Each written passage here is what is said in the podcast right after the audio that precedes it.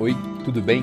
Aqui é o pastor Felipe Nunes e você vai ouvir agora uma mensagem que eu preguei no retiro da nossa juventude. Com certeza você já viveu muitas dúvidas.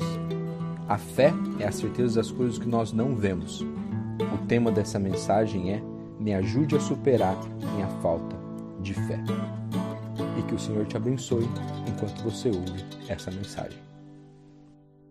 Lidar com esse nosso coração oscilando Olhar para a nossa fé e saber que é uma experiência que nós não vamos quantificar. Nós não vamos saber olhar para ela e dar valor. E por isso o mundo acaba se distanciando dela.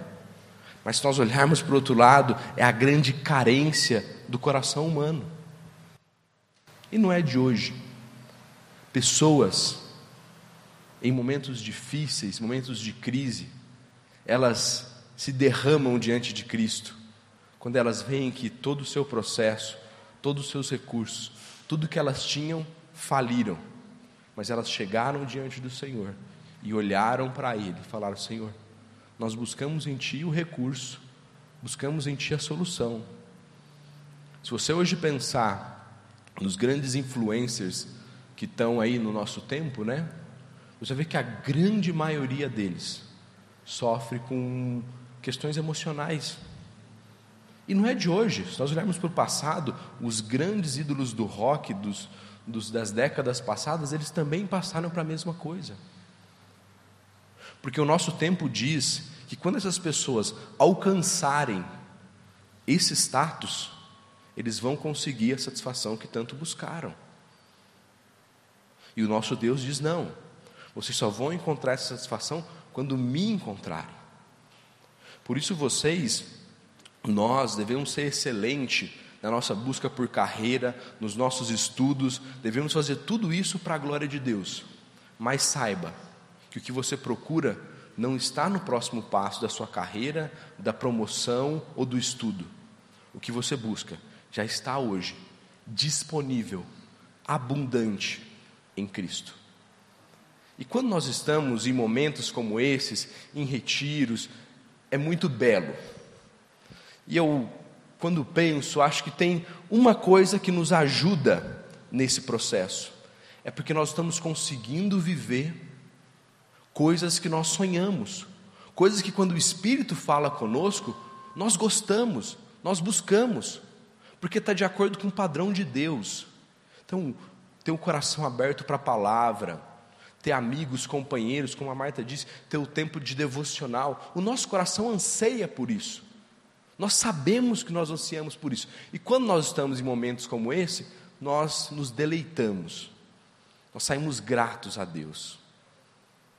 Mas a Bíblia, ela é repleta de momentos de contrastes, aonde nós estamos vivendo momentos como esse e de repente o cenário muda. E na história de hoje, no relato bíblico, eu gostaria muito que vocês me ajudassem com a imaginação de vocês mesmos com esse cenário de construir um pouco do que Jesus passou e que Marcos escreveu no capítulo 9.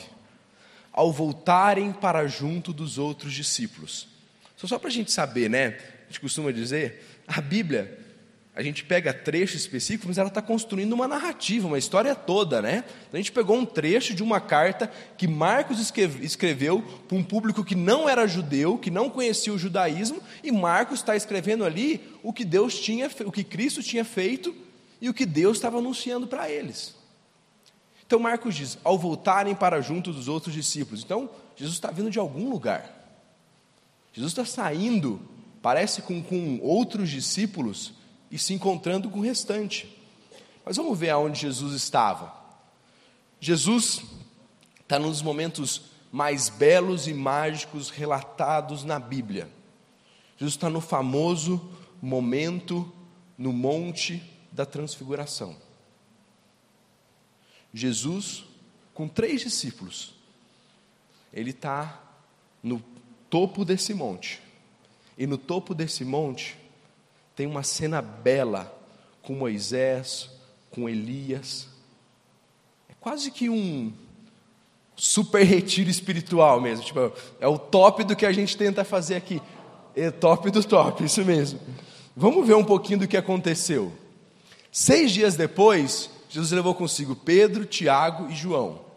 Jesus pegou três discípulos que eles estavam um pouco mais próximos dele, levou ao monte, os retirou para um tempo de oração, para um tempo de jejum, até um monte alto, para estarem a sós, olharem para Cristo, olharem para Deus, verem o que o Senhor tinha para a vida dele, os propósitos, e ali, diante de seus olhos, a aparência de Jesus foi transformada.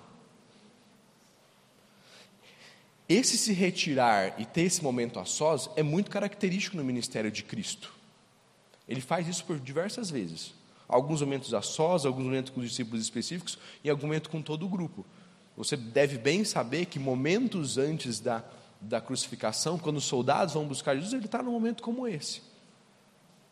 Então Jesus se retira e de repente nesse monte a aparência de Jesus é transformada.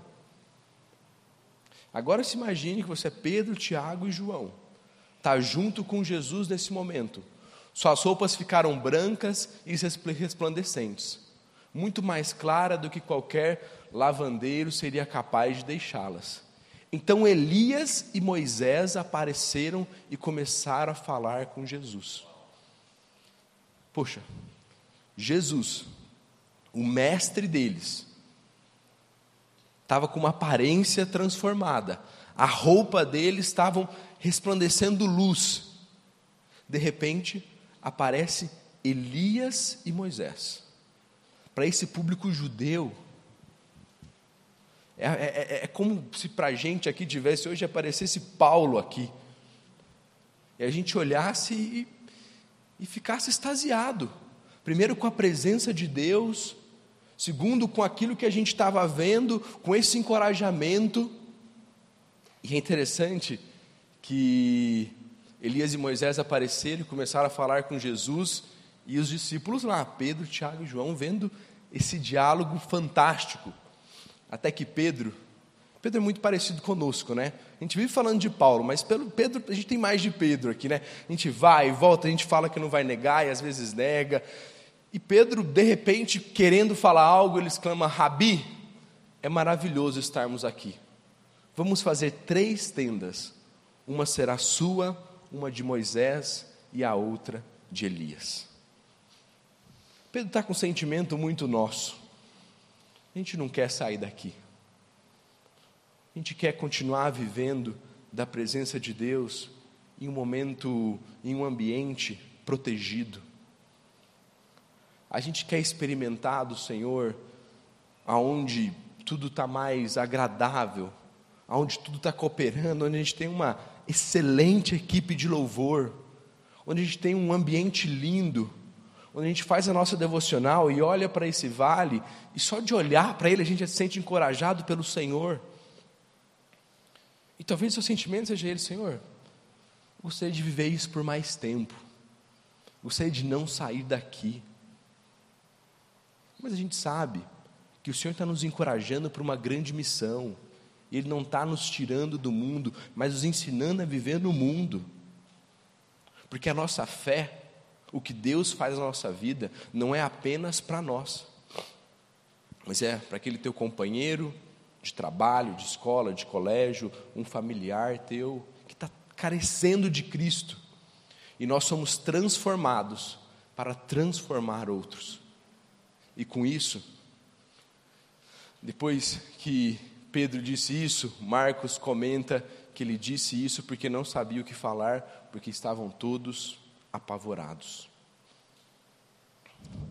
Se a gente voltar no monte, agora você tem uma ideia um pouquinho melhor. Por isso eu disse, use bastante da sua imaginação, imagine esse momento. No topo do monte, Jesus, Moisés, Elias, discípulos, um cenário resplandecente, a glória, a presença de Deus que nós cantamos superabundando naquele local. E a Bíblia vai nos tratar um contraste, um tremendo contraste. Porque no pé do monte, ou no topo do monte, tem Moisés e Elias. E no pé do monte tem uma grande confusão. No topo do monte resplandece glória, e no pé do monte é aflição e angústia. E nós sabemos bem o que é isso. Nós sabemos o quanto nós somos surpreendidos. O pastor Wagner contou ontem o testemunho dele, quando você descobre algo que você não queria. Quando você vê que os seus recursos não vão ser suficientes para a dificuldade que você está encarando. Então, esses discípulos, com o coração, com a vontade de ficar no topo do monte, e é muito simbólico o Senhor nos apontando: não, nós voltaremos, porque no pé do monte tem gente necessitada, no pé do monte tem pessoas clamando e precisando de Cristo. Então, o texto vai continuar. Os discípulos voltaram junto aos outros discípulos. E quando eles chegaram, no pé do monte, tinha uma grande multidão, tinham os outros discípulos e os mestres da lei. Todo mundo lidando com uma questão muito específica: fé. Todo mundo lidando com essa confiança, com essa entrega ao Senhor. Os discípulos acuados, como nós vamos ver.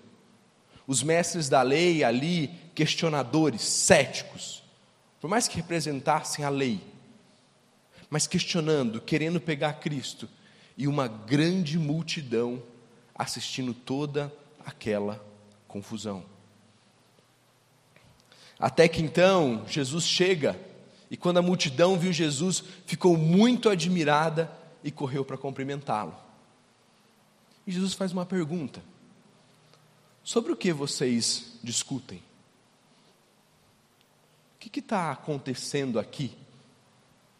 Por que toda essa confusão? Por que todo esse agito? O que está acontecendo aqui? E de repente, os discípulos não respondem, os mestres da lei não respondem, e a multidão também não fala nada. Mas de repente, surge um homem, que nós não conhecemos o nome, mas que vai nos ensinar muito a respeito da fé, a respeito desse olhar para cima, olhar para Cristo, olhar para o alto. Mestre, eu lhe trouxe meu filho. Mestre, tudo isso aqui está acontecendo porque eu lhe trouxe o meu filho. Vocês provavelmente ainda não são pais e vão chegar nesse momento um dia na vida, e eu estou experimentando isso apenas já um ano, né? Se contar a gravidez, já um ano nesse processo de paternidade, de, de olhar, e, a empatia, o sentimento de respeito e admiração por esse pai cresceu muito. Porque esse homem provavelmente já tentou de tudo para resolver o problema do filho dele. Ele ainda não conseguiu e ele resolve buscar Cristo. Só uma observação: quando ele busca Cristo, a gente hoje tem uma concepção muito clara do nosso Cristo, Salvador, Messias, venceu a morte, ressuscitou. Esse homem não tem esse conceito totalmente claro na mente dele ainda. Ele tem ideia, Jesus é um homem de Deus, é o Messias, tem se anunciado como Messias, mas ainda havia uma agitação entre eles, mas é o Messias político que vai libertar o povo de Israel? Vai reestabelecer essa nação? É um homem poderoso? Ele está também com suas dúvidas, com suas questões, porque caminhar com fé, como Hebreus diz, é a certeza daquilo que nós não vemos é a certeza daquilo que nós ainda não conhecemos, mas sabemos que o Senhor vencerá. Sabemos que dele emana aquilo que tanto precisamos. E esse homem que traz seu filho, ele vai contar um pouquinho sobre quem era o seu filho. Meu filho que está possuído por um espírito imundo que não o deixa falar. Sempre que o espírito se apodera dele, joga-o no chão e ele espuma pela boca, range os dentes e fica rígido. De novo, tente construir isso na sua mente. A tristeza desse pai, a dor desse garoto, a diferença dos cenários. A gente acabou de falar de um momento onde no topo do monte tinha Moisés, Elias, a glória de Deus resplandecendo, e embaixo um homem e um garoto marginalizado, assolado pelo maligno. Um garoto que, quando o espírito se apossava dele, espumava, deitava, tinha convulsões, ficava com o corpo rígido. E com certeza você não tem um filho, você não tem alguém, talvez esteja passando tanta dificuldade quanto esse garoto, mas você tem espiritualmente, emocionalmente, familiarmente, situações tão delicadas quanto essa. E que nesse processo de entrega que a gente tem falado, o nosso coração precisa reconhecer, falar: Senhor, neste assunto, no todo da minha vida, mas especificamente nesse assunto, eu quero levar até o Senhor. Eu preciso levar até o Senhor, porque faz tempo que eu ando sofrendo com isso, faz tempo que isso é marca da minha história. Esse homem provavelmente não tinha mais identidade, ele era o pai daquele menino que vivia possesso. E eu não sei o que talvez tirou a tua identidade, o que tirou algo muito valioso de você, mas a solução é leve isso até Cristo. E a gente vai ver que esse homem, ele não tem certeza que Jesus vai curá-lo. Ele não tem certeza.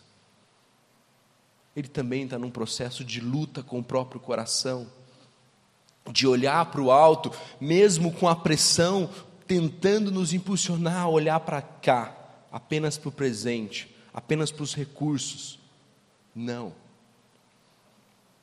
Jesus continua o diálogo. Pedia a seus discípulos que expulsarem o espírito imundo, mas eles não conseguiram. O Pai está falando, em Jerusalém, na Galiléia, tem corrido as notícias que os seus discípulos e o Senhor são homens de Deus que efetuam curas depois de tanto tempo nós precisamos nos lembrar: Jesus aparece depois de 400 anos de um silêncio total, aonde apenas quem falava eram homens que não falavam pelo Senhor, mas falavam por eles mesmos. E nós sabemos que homens, quando falam por si só, eles podem até encantar um pouco, mas no final eles dobram o vazio que existe dentro daqueles que o ouvem. Então é um povo carente. E os discípulos também não conseguiram resolver. E Jesus disse: geração incrédula. E hoje, quando li o Geração Incrédula, pastor Wagner, lembrei do pastor falando ontem: por que muitas vezes nós não mudamos? Porque muitas vezes passamos esse processo de olhar a igreja, olhar a comunidade e ver que muitas vezes não avançamos, continuamos meninos na fé. Jesus, sabendo que o seu ministério já caminhava para o fim, sabendo que os discípulos eram aqueles que teriam o bom legado de Cristo, o bom perfume de Cristo a espalhar pelo mundo antigo, talvez Jesus não vai nos dizer claramente. Talvez estivessem já muito confiantes. Poxa, nós já fizemos coisas grandiosas por aqui. Talvez estivessem amedrontados, porque os mestres da lei, autoridades, andavam por ali, querendo pegar os discípulos e Jesus, em algum, entre aspas, erro mas por algum motivo eles foram incrédulos.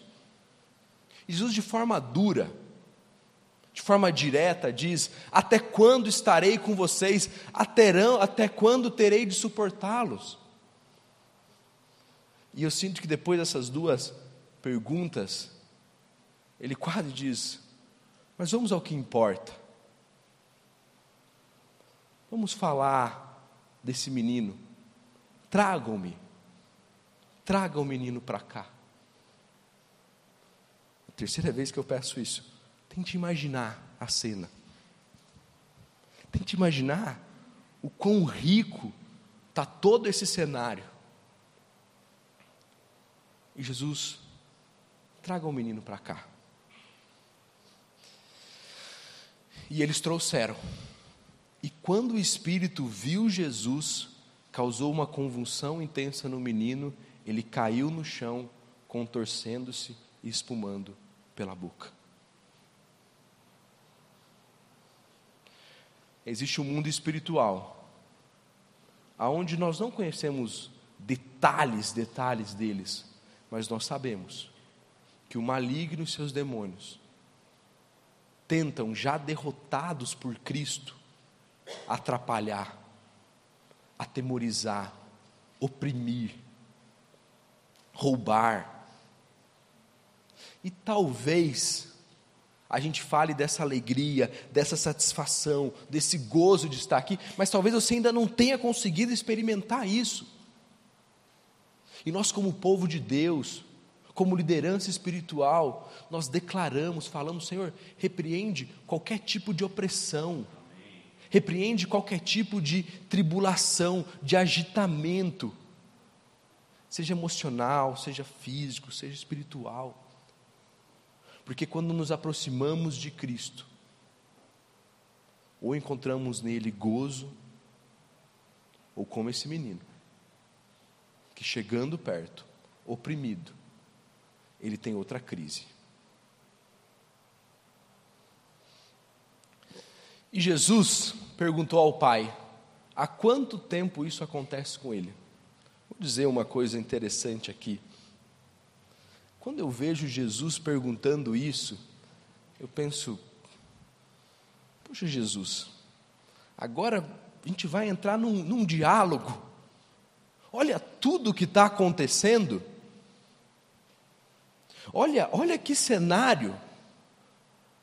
Mas Jesus está nos ensinando algo muito importante. Jesus não quer apenas operar cura. Jesus não quer apenas operar a libertação. Mas Jesus quer estabelecer relacionamentos com aqueles que são teus. Jesus poderia, no estalar de dedo, já resolver esse problema. Jesus poderia já, descendo, curar esse menino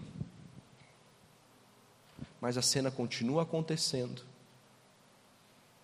O menino acaba de ter outro episódio e Jesus se direciona ao pai. Há quanto tempo isso acontece com ele? Esse processo de cuidar de pessoas, de pastorear, é muitas vezes um processo de ouvir ouviu que as pessoas têm vivido com Cristo, as suas lutas, e o próprio Cristo nos ensinou isso. E quando nós entramos nesse nosso tempo de devocional, é um tempo de conversa com o Senhor.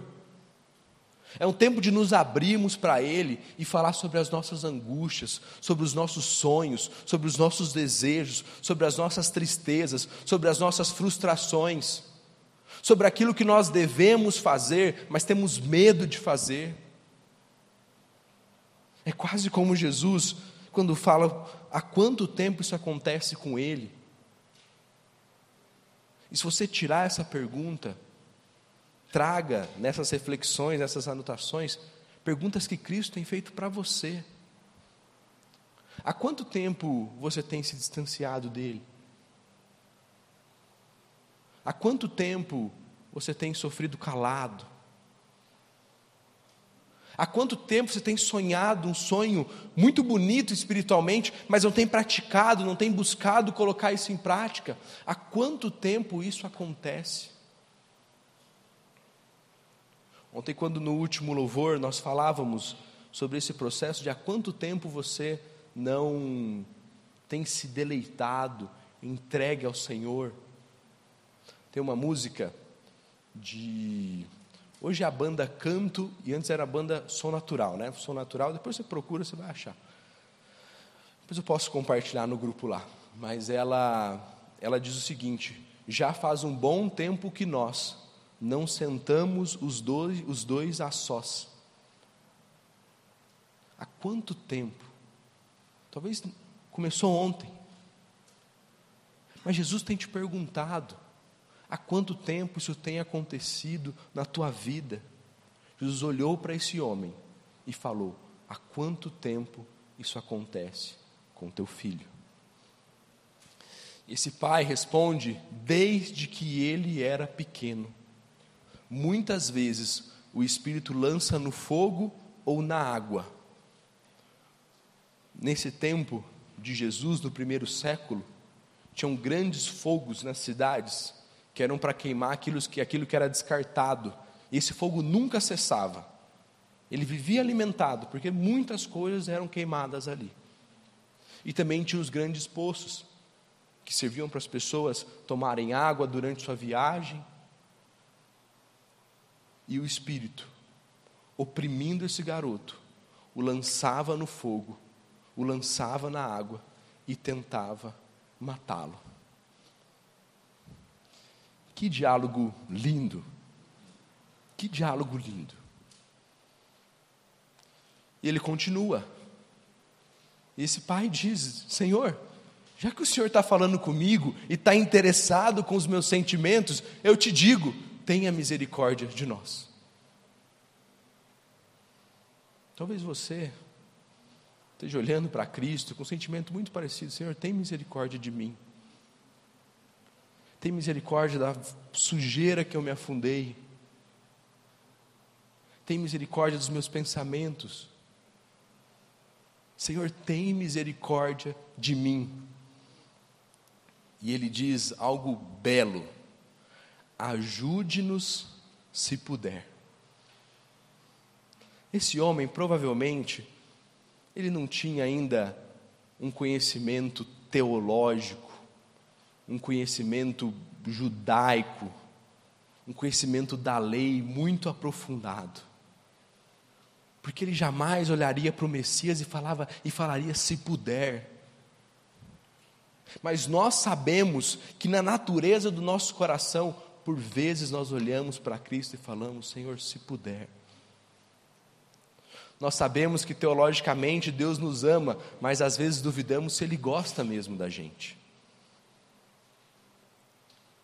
E é isso, o processo de crer, de riscar o impossível do seu dicionário, passa também por esse processo de medo, de insegurança. Conta-se uma ilustração que havia um homem muito habilidoso que passava com um carrinho de mão entre dois prédios grandes e uma pequena corda. E ele passava com esse carrinho, voltava com esse carrinho em cima dessa corda e todo mundo aplaudia. E um dia ele olha e fala: Ei, você, sobe no carrinho.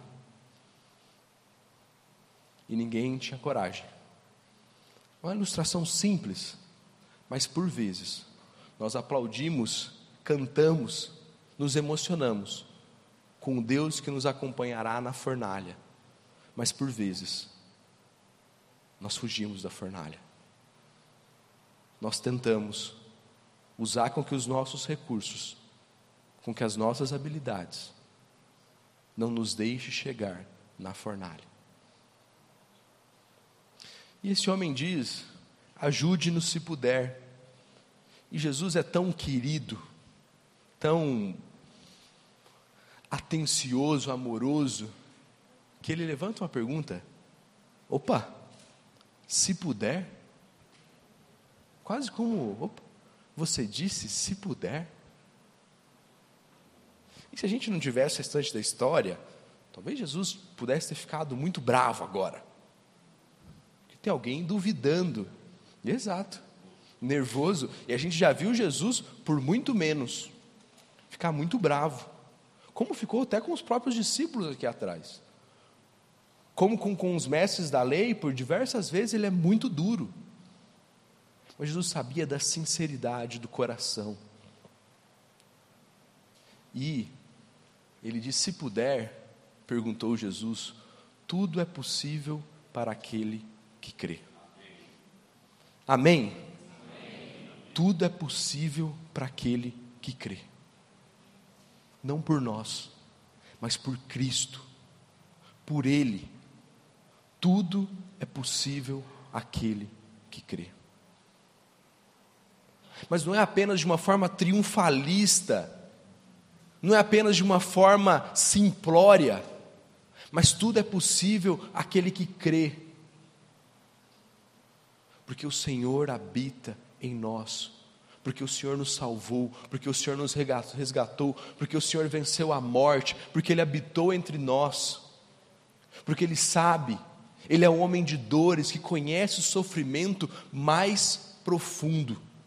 Em outras versões, Ele é um homem experimentado no sofrimento, tratado no sofrimento. O nosso Deus sabe o que é sofrer. E ele sabia a dor desse pai. Ele diz: Homem, tudo é possível ao que crê. E esse homem, com conhecimento muito simples, nos diz uma das frases teológicas mais impactantes dos evangelhos: Eu creio, mas me ajude a superar minha incredulidade. Escreva isso em algum lugar mas não num lugar pequeno ou num lugar que você vai se esquecer. Deixe isso grifado em algum lugar que você vai sempre ver e você vai sempre se lembrar: Senhor, eu creio, mas me ajude a superar a minha incredulidade. E quando você tiver Talvez no final da sua jornada cristã, no final da sua vida, você vai ter que continuar olhando e falando: Senhor, eu creio, mas me ajude a superar a minha incredulidade. Senhor, me ajude a superar. Às vezes que eu duvido que o Senhor vai me transformar. Às vezes que eu duvido que o Senhor vai operar milagres. Às vezes que eu duvido que se eu viver o Evangelho eu vou ser satisfeito de verdade. Nós duvidamos muito disso. Nós muitas vezes duvidamos que esse garoto e essa garota que não fuma, que não bebe, que não tem relacionamento sexual antes do casamento, ele é satisfeito de verdade.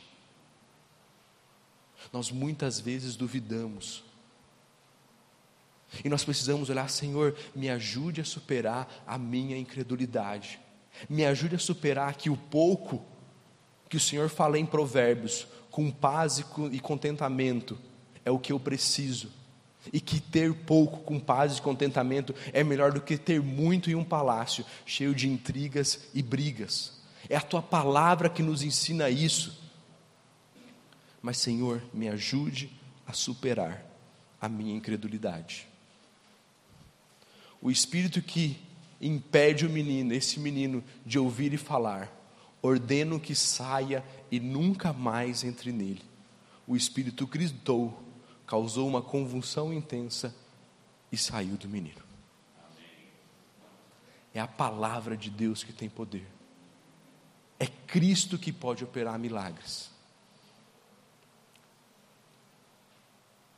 É Ele que pode te ajudar a superar a sua falta de fé e realizar grandes maravilhas na sua vida mas isso passa por você. Como a gente disse ontem, não endurecer o seu coração. Como a gente disse ontem à noite, confiar, crer no impossível. E cabe a você entregar ao Senhor, buscar, se relacionar com Ele e experimentar o milagre. Mas nós queremos experimentar o milagre depois nos relacionarmos com o Senhor.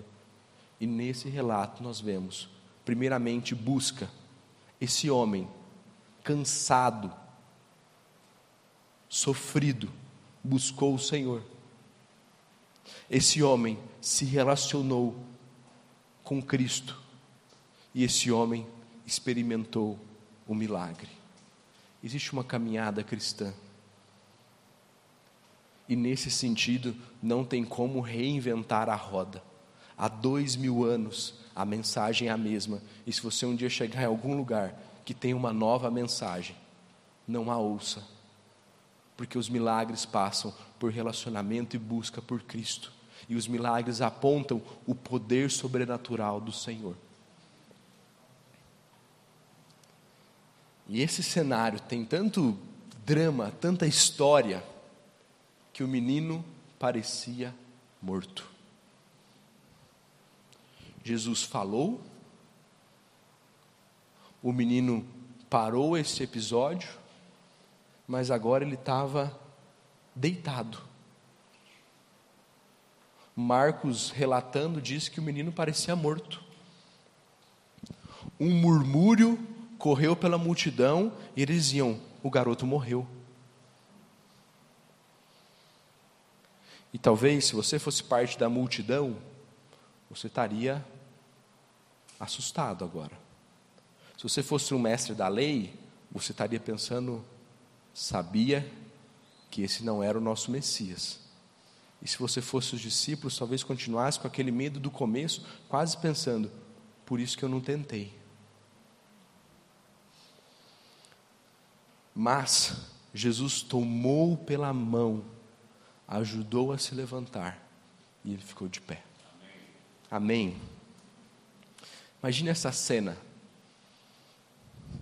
Jesus se aproximou desse garoto, tocou nele, ele ficou de pé e ficou curado. E quando ouvimos essa história, não podemos nos esquecer do garoto que rangia, o garoto que tinha convulsões, o garoto que espumava pela boca, o garoto que de tempo em tempo era lançado no fogo, lançado na água, com um pai desesperado. Mas depois de Cristo, esse garoto foi tocado, se levantou e foi curado. Eu não sei quem você é, eu não sei como Cristo te encontrou ou como Cristo está te encontrando, mas Ele é capaz de te transformar. Ele é capaz de te transformar. Da tua vaidade, do teu orgulho, das tuas crises. Vou começar a contar um breve testemunho, que provavelmente no culto da fogueira eu termine de contá-lo. Talvez quando a gente vê um jovem pastor, casou jovem, já tem filhos, a gente imagine quase um cenário muito protegido, né? Um cenário onde, meu, nasceu no ar cristão, teve boas influências, talvez seja filho de um pastor, e logo aceitou esse desafio e caminhou. Eu nasci num ambiente muito conturbado. Minha mãe sempre sofreu com episódios muito sérios de depressão, meu pai sempre foi um pai ausente, com alguma dificuldade com alcoolismo. Sabe, talvez você nasceu, eu vejo a minha esposa, né? Minha esposa nasceu num ambiente muito saudável, cristão. Mas na minha casa, palavrão da minha mãe e do meu pai era, era normal, era corriqueiro. Sabe, a dureza dos relacionamentos era, era natural a instabilidade emocional, olhar os recursos apenas como aqui e o agora. Mas aquilo me incomodava. Mas eu também nem sabia por que me incomodava. E às vezes algumas coisas nos incomodam, mas o processo quase que natural é a gente reproduzi-los. Em certa medida eu também acabei reproduzindo. Mas até que chegou o momento que Cristo me alcançou. E quase como esse processo, esse garoto que é tocado por Cristo. Depois eu vou continuar contando essa história, contando alguns detalhes do restante, mas não é sobre a minha história, não é sobre a história desse garoto, mas é sobre a história de Cristo com a humanidade. ele encontra pessoas. Ele resgata pessoas, ele muda histórias, como a desse garoto, como a minha, como a tua. E o Evangelho não mudou, o Evangelho é o poder de Deus para transformação. E nós estamos aqui para ser transformados pelo toque, pelo chamado de Cristo. E para terminarmos, os discípulos depois ficam confusos. Por que não conseguimos expulsar aqueles, aquele espírito imundo? Jesus respondeu: essa espécie só sai com oração, com jejum, com disciplinas espirituais. Jesus ensinou todo mundo nessa história. Ensinou um pai desesperado, um garoto oprimido, discípulos inseguros, mestres da lei soberbos, uma multidão curiosa. E isso sai da palavra de Deus e nos alcança hoje, dois mil anos depois. Que o Senhor te ajude, que o Senhor me ajude a superar a nossa falta de fé. Não deixe, não se esqueça disso. Senhor, eu creio, mas me ajude a superar a minha incredulidade. E que no final disso você seja um garoto, uma garota, rendido a Cristo, disposto a viver por Ele. Não apenas no topo do monte, mas no pé dele também. Não apenas aqui, mas no final do domingo também, quando você voltar para a tua família, quando você voltar para os seus dilemas, para o teu trabalho, que você possa continuar olhando para Cristo e falando: Senhor, eu creio, mas me ajude a superar a minha incredulidade, me ajude a continuar olhando para o alto, porque de lá virá o meu socorro. Vamos orar? Senhor, nós te agradecemos, Senhor, nós somos gratos, porque o Senhor tocou a história, o Senhor encontrou homens e mulheres carentes, necessitados. O Senhor transforma histórias, Deus. O Senhor nos transformou e o Senhor vai transformar a vida de muitos aqui.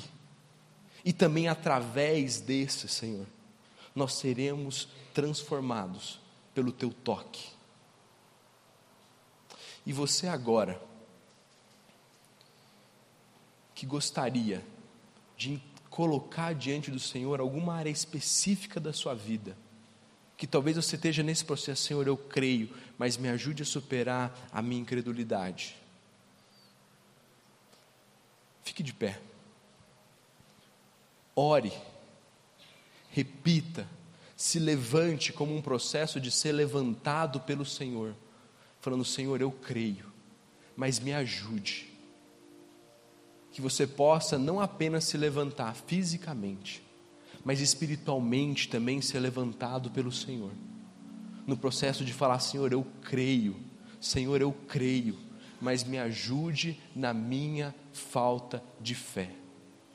Senhor, abençoe, Deus, essas vidas, Pai, que estão de pé, fisicamente, mas estão espiritualmente se levantando diante do Senhor em cada área da sua vida, Pai que a gente possa, Deus, ser um povo consagrado, um povo entregue, um povo que experimentou o toque, o resgate, o carinho de um Deus que encontra pessoas dilaceradas, mas que são transformadas por Cristo. Senhor, caminhe com essas vidas, abençoe essas histórias, Pai, que eles possam em Ti viver aquilo que eles tanto sonharam e aquilo que o Senhor tem para eles, que é a paz que excede todo o entendimento. E os nossos olhos possam tocar o alto numa sociedade cética, numa sociedade fria, que tenta medir todas as coisas. Mas nós somos um povo que olhamos para ti. Nós somos um povo que esperamos pelo resgate do Senhor. E assim cremos, Senhor e assim caminhamos. Abençoe esses meus irmãos, Pai. Cuida deles, de cada vida. Que esse momento, que esse retiro, que esses louvores sejam uma marca, Deus, uma marca espiritual na nossa vida. É o que nós pedimos em Cristo. Amém. Você que está de pé e você que vai levantar agora, cante esse último louvor com uma oração, com uma entrega, com contrição, com rendição ao Senhor. E você que se levantou, não deixe de separar um tempo, conversar com os conselheiros, conversar com a equipe, conversar com comigo, com o pastor Wagner, com a Marta. Não deixe de se abrir para o que Deus vai fazer na sua vida.